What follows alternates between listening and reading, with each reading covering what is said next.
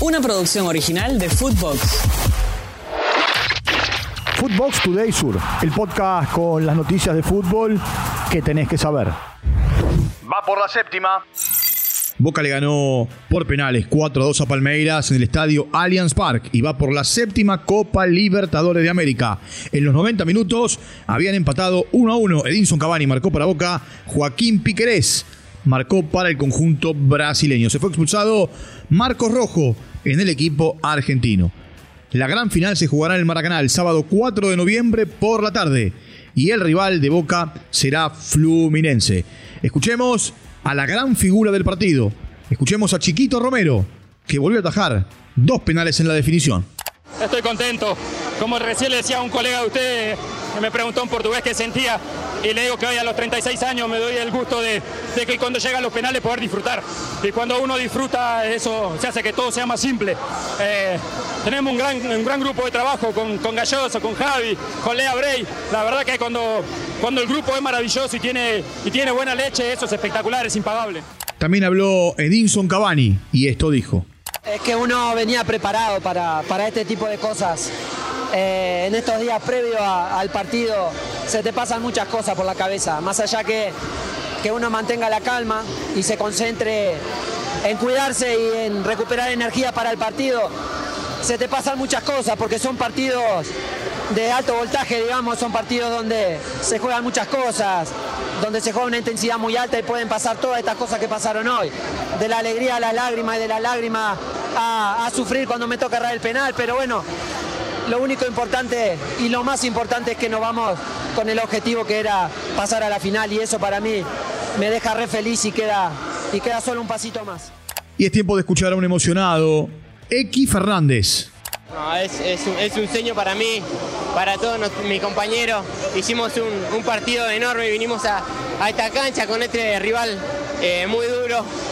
Y nada, no, no, no hay explicaciones para, para definir lo que siento ahora estamos en la final y como le dije a tu compañero, Boca está acostumbrado a jugar finales, yo de chico lo miraba por la tele y hoy en día vivirlo acá es una, experiencia única. Nada, agradecido a Dios por, por este día, por, por ponerme en este lugar, en este contexto y nada.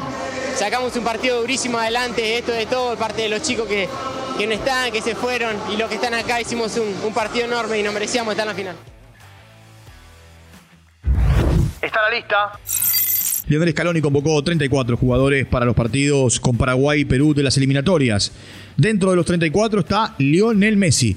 No están eh, por lesión Ángel Di María, Ángel Correa y Lisandro Martínez. Tampoco en la lista está Joaquín Correa. Vuelven al seleccionado argentino Lucas Martínez Cuarta, Lucas Ocampos, Marcos Acuña, Giovanni Lochelso y Paulo Dybala. Por primera vez fueron convocados Carlos Alcaraz y Marco Pellegrino. Continúan en la convocatoria Bruno Zapelli, Facundo Farías y Lucas Esquivel. La ilusión está en marcha.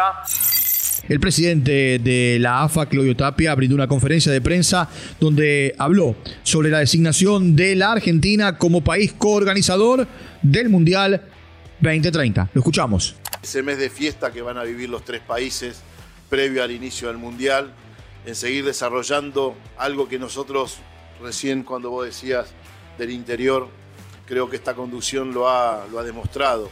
El federalismo que, llevamos nosotros con cada una de las competencias deportivas siempre que podemos, en los torneos de liga, con nuestra selección. Y sin duda tenemos muchísimo, muchísimo para trabajar para que ese mes previo al Mundial y al inicio de la Copa del Mundo 2030 sea lo que todos los argentinas y argentinos se merecen. Los 18 de Mache la selección argentina sub-23 se prepara para jugar dos partidos amistosos ante Venezuela en el predio Lionel Messi el viernes 13 y el sábado 14 de este mes.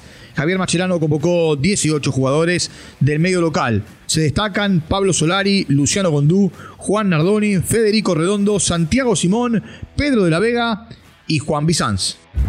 Gritos sagrados.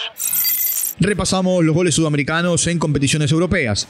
Mauro Icardi para Galatasaray, Julián Álvarez para Manchester City, Matías Vecino para Lazio, Miguel Almirón para Newcastle, Gonzalo Suazo para Toulouse e Ignacio Aliceda para Lugano. Footbox Today Sur. Una producción original de Footbox.